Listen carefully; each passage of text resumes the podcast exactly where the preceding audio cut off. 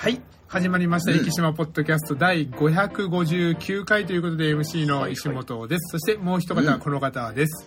うん、カーボンです。カーボン。カーボン。いや、全然多分、これは全く誰もわからないと思うんですけど、あの、たまたま土日、はいえっ、と、留学生の世話で、はいトスに行ってたんでトス、すよね。はいはい。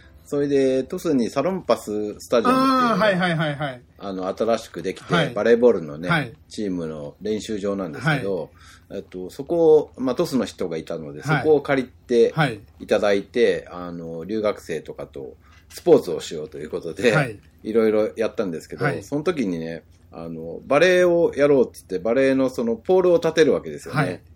その時に、昔のイメージだと、鉄のすごい重たい感じじゃないですか。そうですね。なんか何人もであの、よいしょよいしょって運んでたイメージがですね。それが、はいあの、学生が一人で抱えてくるから、え？え？どそんな軽い、軽いわけねえだろうと思ったら、はよく見たらカーボンなんですよ。ああ、なるほど。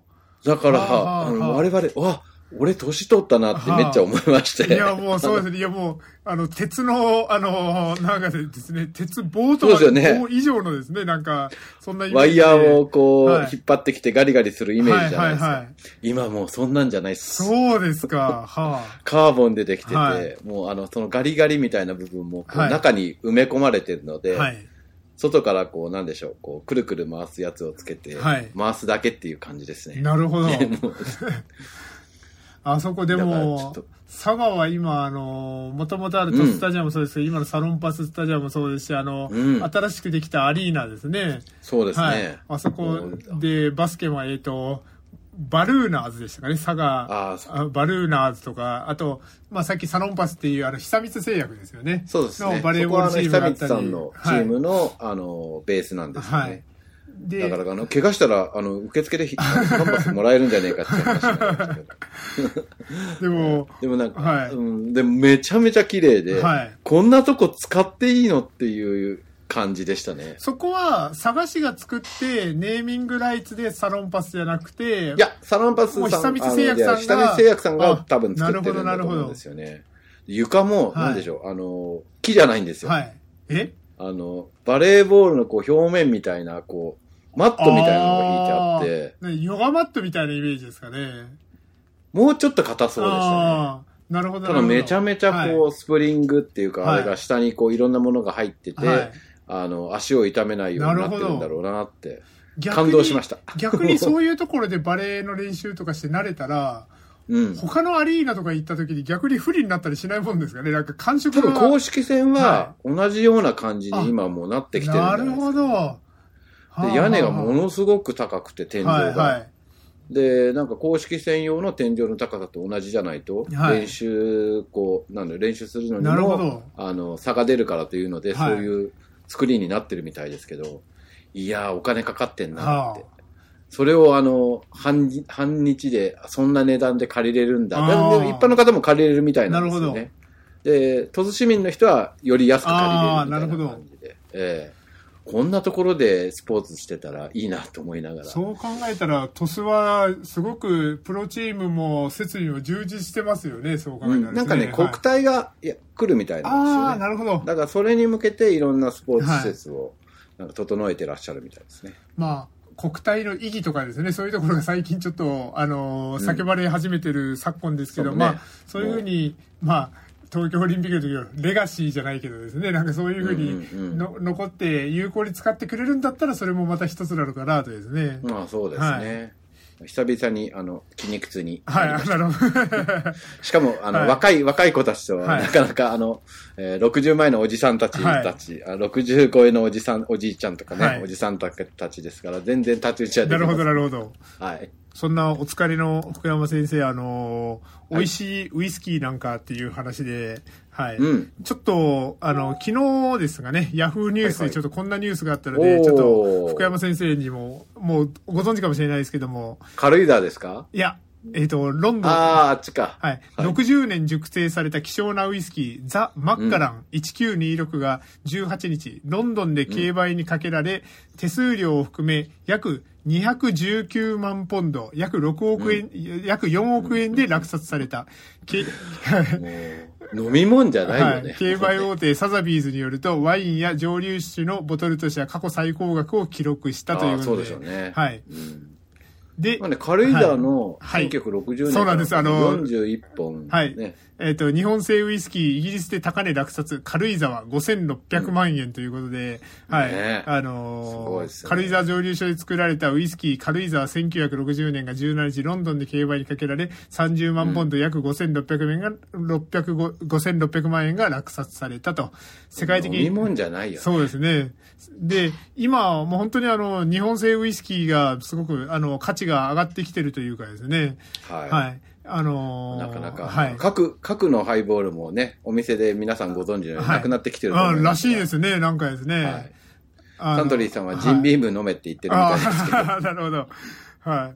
あのーこれまたサザビーズらしいですけど、軽井沢蒸留所は2000年に生産を停止され、軽井沢1960年は熟成期間を経て、2013年に41本が発売された。軽井沢シリーズの中で最古のウイスキーだというということで、さすがに福山先生、あの、お目にかかられたなんてことは、お目にかかってはいないですけど、はい軽井沢、軽井沢自体ははい私は何本かはい。持っております。なるほど、なるほど。この1960年以降のやつですね。はい。はい。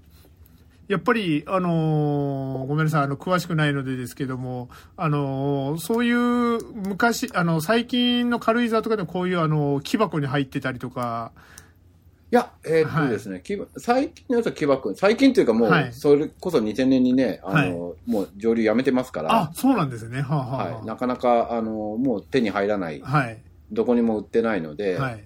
見つけたら買ってねってもう言えないですよね。なるほどなるほどはい。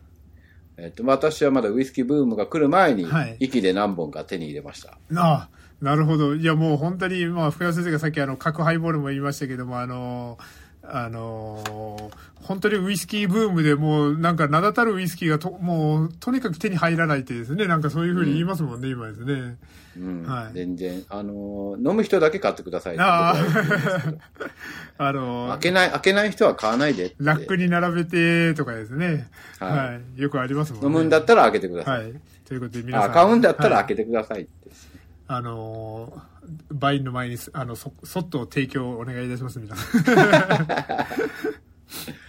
ち、まあ、福山マッカラン自体は持たれてたりしてましたよね、確かですね。マッカランはね、はい普通に、あの、売ってますし、はいマッカランはみんな、日本人はマッカラン好きなんですよ。はあ、はあはあはうん、あのね、じゃああのシェリーダルだから、マッカランははい日本人の味に合う。あ、はい。ね。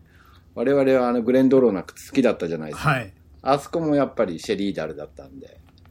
あのーどっちかというと日本人はシェリーダルで、あの寝かしたウイスキーの方がお好みのようでございます。でもこう、長く保存ができるっていうのが、あの、蒸留酒のいいところだと思うんですけど、逆に、蒸留酒の限界ってどれぐらいなんでしょうね。基本、ほら、はいえっ、と、天使の分け前があるんで、はい。だんだんだんだん樽の中に減っていくわけですよね。はい。だから減ってった分をまた次足し足して、はいこう二つを一つにしてとかいうはい形で維持していくんですけど、はいまあ基本2%減っていくんだったら50年ではゼロになる。ってことなので、はいなかなか難しいですよね。うんやっぱ50年とかが高いのはそういうことですよね。はい。今回のザ・マッカラ1926も、あの、シェリーダルの中で、あの、60年間熟成されて、そして1986年にわずか40本のみが瓶詰めされたということで、ねえはい。40本になるために何たる使ったそうなんででしょうね、本当、はいということで、あの、例えば、あの、蒸留酒、生きれば、締めのとかですね、結構うん、年代物があったりとかですね。そうそうそうはいそう。ちょっと。締めのを見つけたら買ってください。はい あの、本当あの、西川さんのところに今度朝栗に行こうかなと。ああ、うちの締めの一本ありますよ。はい なので、一番最古の締めの何年があるんでしょうねって言ってたら、何年でしたかね、はいなんか西川さん言われてましたねお。そらく、あの、西川さん、あの、これをよく聞いてくださってて、あの、これの感想は、あの、ツイ、えっ、と、旧ツイッター X で、あのーたまにツイートしてくれたり、ツイートしたらポストですね。ややこしいですよ。してくれてたりするので、ちょっと今度確認できたらと思います。そうですね。はい。そしてですね、あの、ちょっと今日はあの、生き島ニュースじゃなくてですね、ちょっとあの、うん、当該のニュース、今のウイスキーもそうですけど、もう一個ちょっとありまして、はい、えっ、と、11月の18日、土曜日、はい、先週の土曜日になるんですけども、北海道江別市のですね、酪、は、農、学園大学というところで、うんうんうん、とあるサミットが行われましたと。うん、はい。アスパラガスサミット2023というのが、えー、はい。それに行かれてたんですね。あの、もう、あの、お気づきになられたみたいですけども、はい、はい、はい。あの、ちょっとなんかサミットがありまして、はい。あの、僕もですね、何しに行ってるんだろうと思って、あの、取材に取材を重ねましてですね。はいはい。ちょっと福山先生に今リンクをお送りしますけども。しかも酪農学園だったんですね。はい。アスパラガスの生産量は毎年減少の一途をたどっております。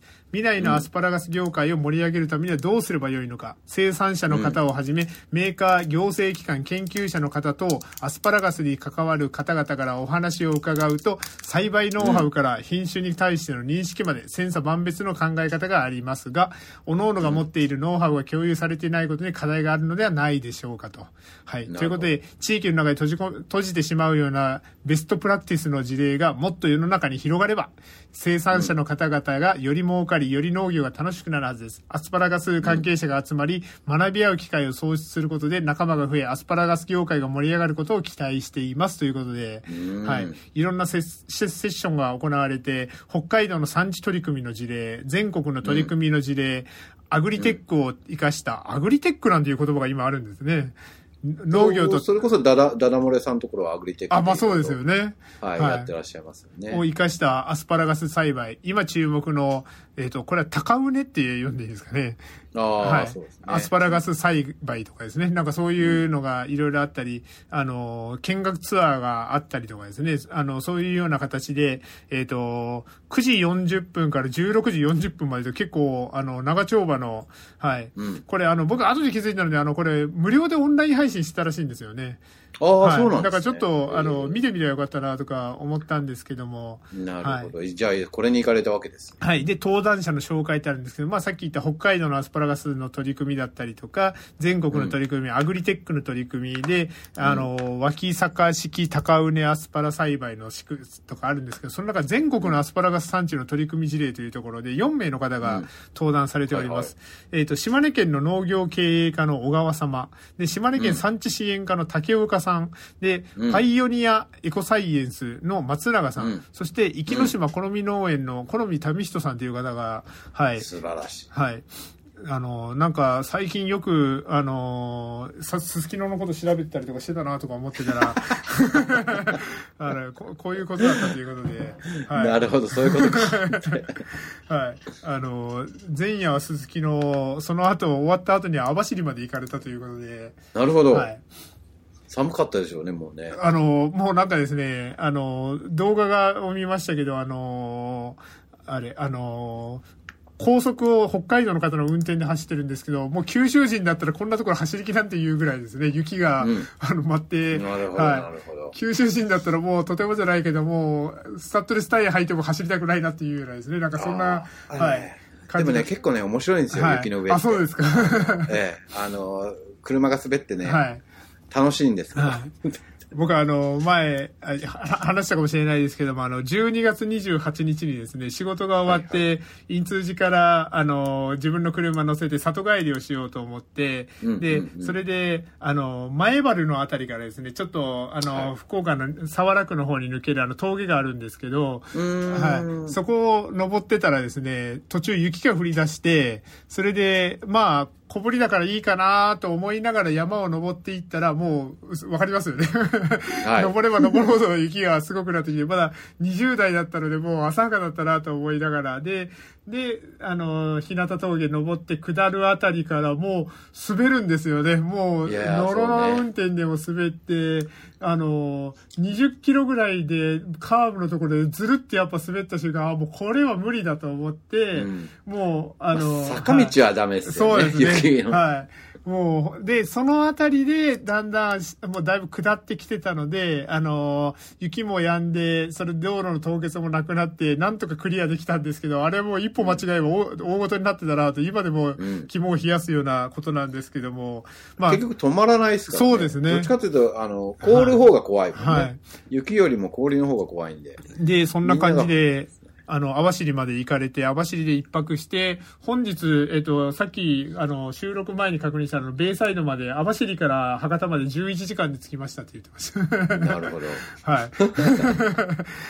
ということで、まあ、あの、一応とか言ったら怒られますけども、まあ、そういう、ぜあの、域でのアスパラガスの取り組み事例っていうのを、そのアスパラガスサミットで話されたみたいで、うん、はい。いつかどんな話をしたのか、ちょっと、あの、伺ってみたいなとですね。ねあれ、残ってないんですかね、はい、アーカイブでね。あの、2000えーと、2020年 SDGs 自治体モデル事業のスマート農業事業開始ということで、まだあの、相変わらず、あれ、えっ、ー、と、なんだ、ドローンは飛んでこないですけども、いろんな取り組みをされてるということですので。でね、はい、ということで、こんなアスパラガスサミットが開かれましたというような話もですね、ちょっと取り組みましたけど、でも。第2回、3回とかもあるんですかね、はい。ねいつの日か、生島でそうですね、本当ですね。ねはい。あでもこれだけ、それなりに、まあ大学の行動か、はい、まあね、文化ホールとかでも使えばね、はい、なんとかなるかもしれないで、ね,、もこれ見る限り、あの、ズームとかで参加されてる方もいらっしゃるみたいなので、まあ、うん、まあ、そしたらあのー、あれ、七森さん何しに行ったんだって話ですけど、うん、あの、前後が。結構外国人っぽい人もいますね。あ、本当ですね。うん。これは、あ、これは多分。でも、落語学園大学の話ですかね、これは。あそうだと思います、はい、これはただ単に授業のなるほど、なるほど。映像かな。はい、前に書いてあるのが、数式が書いてある。あそうですね、はい。アスパラガスには数式そんな使わないだろう。もしかしたら。はい。ですね。というような感じで、ちょっとこのアスパラガスサミット将来的にあの、壱岐だったり九州でも行われるのですね。面白いなと、うん、はい。いうところで、ちょっとこの、マッカランの話とアスパラガスサミットと、あの、壱岐に関係ない話を2つお届けしましたと。はい。というところで、今週はあの、第3週というところで週替わりトークに行こうと思うんですけども、あの、うん、まあ、毎月、えっ、ー、と、奇数数の、えっ、ー、と、週側、第3週は、えっ、ー、と、プロトーク、あの、私編ということで、はい、うん、あの、私の、まあ、あの、理学療法士というリハビリの仕事をしておりますけども、その知識を活かして、ちょっとお話をさせていただけたらと思うんですけども、あの、前回はですね、2ヶ月前僕あの、姿勢の話をさせていただいたと思うんですけども、はいはいはい、まあ、姿勢を良くして今度立ちました、歩きましょうってなった時の話をちょっとしてみようかなと思うんですけども、うん。うん。あの、まあ当たり前の話なんですけども、皆さん、あの、歩くときですね、立ってるとき、はい、唯一地面と接している場所はどこでしょうと。足の裏？そうですね。足の裏なんですけども、意外とですね、うん足の裏を気にする方っていうのは少ないんですよね。あの、地面がまっすぐ普通だったらなってる状態、まあ坂でも下り坂でも、あの、平たいわけですよね。平たいところに足をこうつけるってなった時に、自分の足が凸凹してたり、平たさに対応できなかったら、あのー、歩くとかいう時にやっぱグラグラしたりとかですね、あのー、踏ん張りきれなかったりとかそうなってくるわけですけども、でも足の裏、皆さんの腰が痛い、膝がとかですね、いろいろ気にする、足首ぐらいまでは気にする人いるんですけど、足の裏を気にする方ってあんまりいなくて、で、ちょっと皆さん、あの、運転してる人はやめてくださいね。ちょっと今からですね、皆さんに、あの、もしよかったら、あの足をですね、こう出していただいて、足でじゃんけんをすることをちょっとやってほしいんですけども、足でじゃんけん？はい。まずですね、足でグー、拳を作るような感じでグーッとしてください。で、はい、手だと拳っていうような感じで具体的に丸っぽくなると思うんですけども、皆さん、うん、あの、まあ、まん丸まではいかなくても、あの、うん、足を丸めるようなところまでグーができますでしょうか？できんやろ。手猿じゃないし。思うかもしれないんですけども、結構お年を召してくると、うん、これが丸々ところまでいかない方が結構いらっしゃるんですよね。え行く？あの、あ、まん丸までいかないですよ。けど、あの、うん、ある程度丸まったなっていうところまでですね。そうなん？はい。全然いかないです。はい。で、えっ、と、次ですね、パーです。はい。パーは、イメージとしてですね、手を広げていただくんですけど、ああの、広げていただくんですけど、足の指がですね、横と横がくっつかないように、あの、広げていただけたらと思います。特に親指、人差し指がですね、あの、くっ、あの、離れない方が多い、結構いらっしゃるんじゃないかなと思います、ね。苦しい。はい。そして、これがですね、うん。結構、あの、当たり前に若い頃はできるんですけども、お年を召す中でできなくなってくるのがチョキです。親指だけを上に上げて、はい他の指を下に下げてください。ああ、なるほど。はい。それはできる。できますね。はい。はい。で、おそらくですね、このチョキができない方はそこそこいると思うんです。で、パーができない方は、あの、外反母趾だったりとか、グーができない方は、ちょっとあの、足の筋肉が硬くなってる方とかだったりするんですけどだも、からグーができないそう一番で時すね。々足の裏はいがつるんであ、す。そうですね。まあ、あの、そういうのもあると思う。筋肉の、あの、張りに余裕がないような状況ですね。だから、たまにグーとかをしてもらうのはいいかなと思うんですけども。なるほど。はい。チョキができなかった方は、これはですね、将来的に歩くのに何らかのやっぱり異常をきたします。必ずですね。へえ。で、チョキは何に関係してるかと言いますと、ちょっと難しい話になるので、あの、なるべく簡単に言いますけども、後頸骨筋というですね、あの、うんうんまあ、あの、ふと、えっ、と、ふくらはぎの方にですね、あの、つなが、の、えっ、と、くるぶしを通してふくらはぎの方に通っていくような筋肉なんですけども、この筋肉が何の役目を果たしているかというと、うん土踏まず。うんうん。はい。土踏まずを、土踏まずってなんであんな風に足がこう、ポコって浮かぶのかと言いますと、筋肉が張ることによって、うん。あの、つ、あそこのですね、あの、内が、足の内側ですね、ここを持ち上げてくれるような形になるんですよね。はいはい。で、それを横から見ていただくと、豪農の大橋とかは見て分かったと思うんですけど、ブリッジ型になるような形。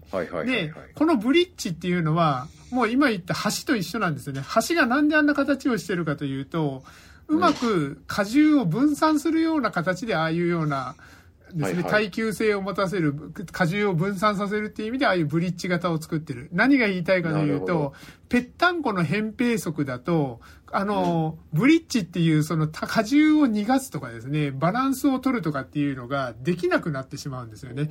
ベタ足になると。そうなると、その上にある膝とか足首とかを痛めてしまう、腰を痛めてしまうというところで。なるほどはい。なので、このチョキができる、できないっていうところが、土踏まずがあるかないか。おそらくチョキができない方は土踏まず見てもらったらほとんどの方が扁平足だと思います。はいはいはい。なので、このグー、チョキ、パー、グー、チョキ、パーをですね、たまに、あのーお時間がある時、テレビ見ながらとかでもいいのでですね、特に親指が上がるようにっていう感じでですね、チョキを頑張っていただくっていうのはすごく大事なことかなと。グーパーチョキの方がいい。はい。なので、グーチョキパーって結構難しいな。そうですね。あの、もう順番は、あの、よろしいので、はい。で、チョキですね。こういうふうに頑張っていただくことによって、あの、土踏まずを作っていただくっていうような作業をしてもらうのはすごく大事なことになってきます。で、先ほど言った、はい、どうぞどう立ぞて。あんまりあれすると立てないっていうのの指標になってくるってことですね。えっ、と、立てないというよりかはですね、あのーどうしてもですね、この、うんまあ、普通人間、あのー前に進むっていうのはすごく、あの、間接的に、あの、膝も前後にこう曲がりますよね。で、足首も人体が横を固定してて、なるべく、あの、前、後ろ、前、後ろに動きやすい。多少ひねりはありますけども、そうなんですけども、こう、あ先ほど言った通り、アーチがこういう風に支えてくれることによって前後に動きやすくなるんですけど、それがぺったんこになると変に横の動きが出てきてしまうんですよね。うん。そうなると、人間さっき言ったあの膝の関節、横に動くものでは本来ない。で、足首も横に動くものではないのに、横の動作が余計に入ってくるので、膝が痛い、足首が痛いにつながってしまうと。なるほど。だから、あの、つチームマズがない方は、あの、膝関節症ですね、変形性膝関節症と言いますけど、横脚っていうガニ股になりやすかったりとか、でもう逆もまたしかりで、横脚になることによって、土踏まずがなくなっていくっていうような方もいらっしゃいます。これはもう、あの、はい、卵が先かの話ですね。うんはい。っていうような形なので、あの、膝の対策だけしても、土踏まずがぺったんこのまま、扁平足のままっていう方は、いつまで経っても、あの、治らない。で、ただ、そう簡単に明日、明後日これがボーンって土踏まずができるわけじゃないので、うんうん、あの、インソールって言ってですね、あの、はい。中敷きですね。これを、あの、ちょっと、アーチサポートとかいうやつなんですけども、あの、土踏まずを持ち上げるような、はい。あの、そういう中敷きもあるので、もしちょっとやっぱり膝が痛いな、で、土踏まずがなくて扁平足だな、チョキができないなっていう方は、あの、そういうふうにあの、整形外科とかに相談していただくと、中敷きとかのを作ってくれたりとかですね。そういうこともありますので、はい。ちょっと商売みたいになってきましたけど。なるほど。いやいや、はい、大事ですよね、はい。歩くっていうのはものすごく大事。もうおっしゃる通り。特に田舎の人は、よく話になるけど、はい、ちょっとそこ行くのも車に乗っちゃうから、はい、逆に都会の人より足腰が弱くなってます、ね、あのー、まあ、前も少し話をしましたけど、あの、糖尿病の罹患率ですね。うん。と、あのー、あの、あの、で、あの、車の使用量、あと、それと、電車のですね、あの、走、走距離ですね。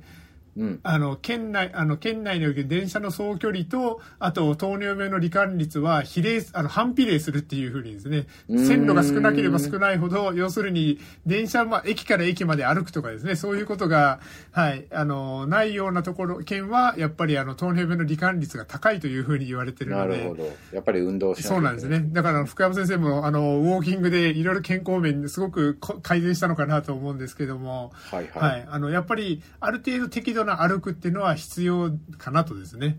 うん。で、僕はいつも、あの、いろいろ講演とかで推奨させていただいているのは、あの、駅の駐車場、いろんな駐車場、文化ホールもあると思いますし、まあ、イオンさん、うん、ドラッグストア森さん、市山さんとか広い駐車場いっぱいあると思うんですけども、うんうん、僕は、あの、いつも言うのが、店の、そう、一番近くじゃなくて、ね、遠くから、あの、みんなが奪い合うぐらいですね。あの、俺が一番遠くに止めるんだぐらいですね。それぐらい皆さんが健康意識を持ってもらうぐらいが100点満点っていうのも残念ながらですね、今週の壱岐新聞さんを見てみるとですね、はい、冊数のところに載ってたんですけど、はい、なんか、ああ、最下位のやつ、はい、健康寿命の指標として最下位だっていうような話が出てて、はい。ちょっとあの、健康増進課の皆さん一緒に頑張っていきましょう。なんか、スーパーの皆さんもあれね、はい、遠くに止めた人は、あの、ポイントがつくとかね。そうですね。いろいろなんか面白いことをね、まあ、ゲーム要素を入れて、いろんなね、健康に向けていきたいです。はい。例えば、あのー、一番近くの、あの、電気自動車の充電器は、あの、10分までしかできなくても、遠くのところは30分できるとか、うん、なるほど、なるほど。あの、エコも一緒にですね、できるようにみたいな、うん、はい。そんな感じで皆さん、あの、足の裏ちょっと見つめていただいて、扁平足だな、そして外反母趾だな、とかですね、そういうのが気になる方は、まあ、今のチョキの運動、そして、あと、今すぐっていう方は、中敷きとかをやっぱり検討していただくっていうのは大切かなと、はい、思っておりますというところで、はい、足の裏を気にしてみましょうと。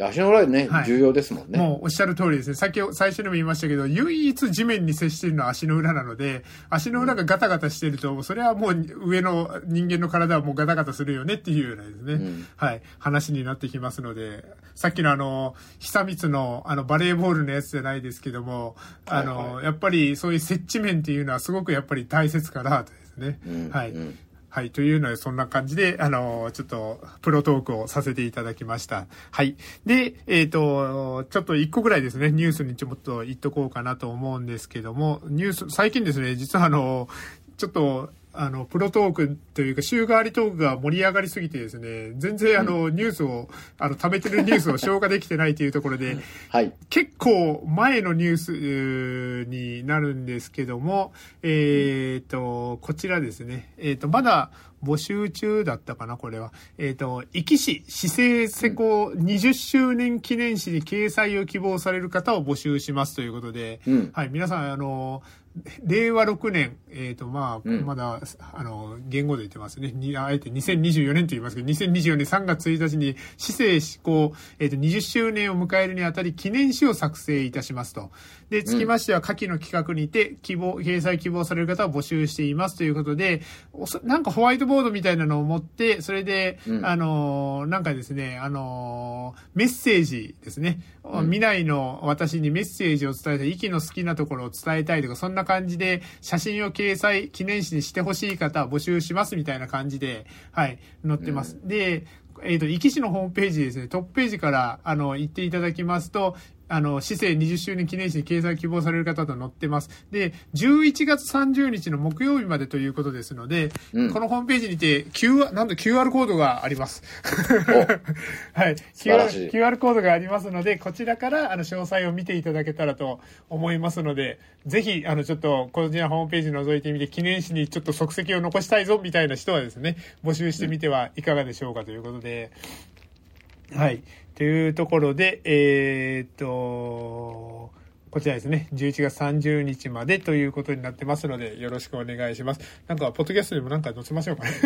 いや、そうよね、はい。はい。というところで、もう、壱岐市も20周年ということで、まあ、来年、あの、選挙もあったりとか、いろいろありますけども、うん、あの、まあ、20年、30年と壱岐市がですね、持続可能していければいいなと思いながら、今週のポッドキャストを終わりたいと思います。